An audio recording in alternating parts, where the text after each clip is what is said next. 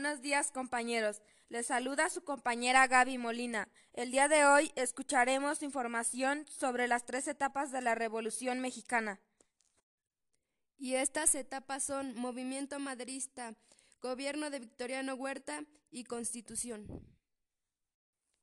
Nuestro equipo está integrado por Juan Velázquez, Juan José Duarte, Cristal Martínez y su servidora Gabriela Molina.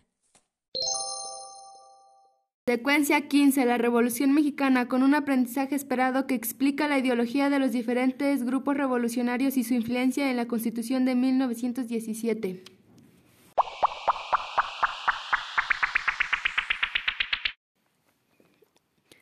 La Revolución Mexicana fue un conflicto armado que ocurrió de 1910 a 1917 como una lucha en contra del poder del general Porfirio Díaz. Antes del porfiriato había desigualdad social, no existía la libertad política, despojo de tierras a los campesinos y creación de latifundios, así como la disminución de la enseñanza popular. No había libertad de expresión, obreros y campesinos expuestos a la sobreexplotación y represión y uso de la fuerza.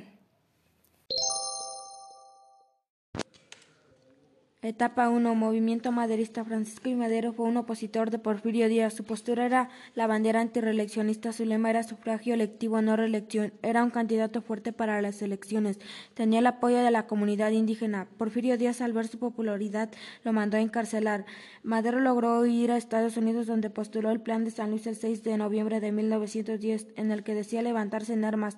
Así dio inicio a la Revolución Mexicana. El 20 de noviembre la lucha se inició y Madero cobró gran poder lo apoyaban líderes como Pancho Villa Zapata y Pascual Orozco. Esto provocó la renuncia y exilio de Porfirio.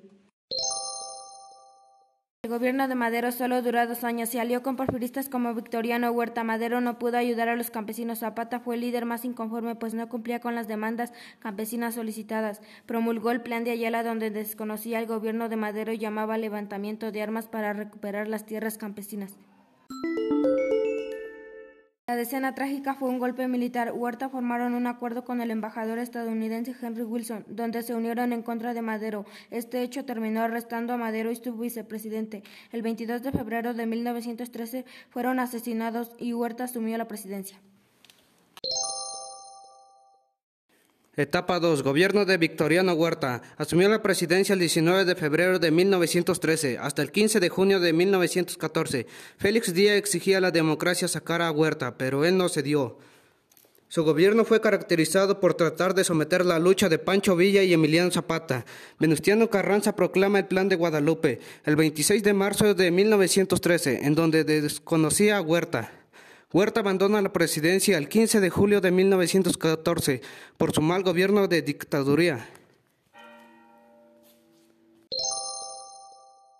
Etapa 3. Constitución. Carranza convocó un Congreso Constituyente el 14 de septiembre de 1916. La nueva Constitución fue la primera en el mundo en dar voz a diversos sectores, lo social, campesinos y obreros.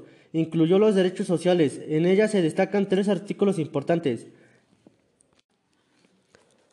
El artículo 3 dice que la educación es para todos los niveles escolares. El artículo 27 estipula que las tierras son propiedades originarias de la nación. El artículo 123 es el salario mínimo y prohibición del trabajo de menores de 18 años. Cabe destacar que en esa constitución no sigue rigiendo.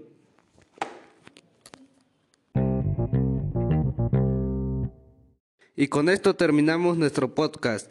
Espero esta información les sea de utilidad. Se despide su amigo Juan José. Nos escuchamos en la próxima secuencia. Se despide de ustedes su amiga Cristal. Reciban un abrazo de sus amigos Gaby Molina y Juan Velázquez.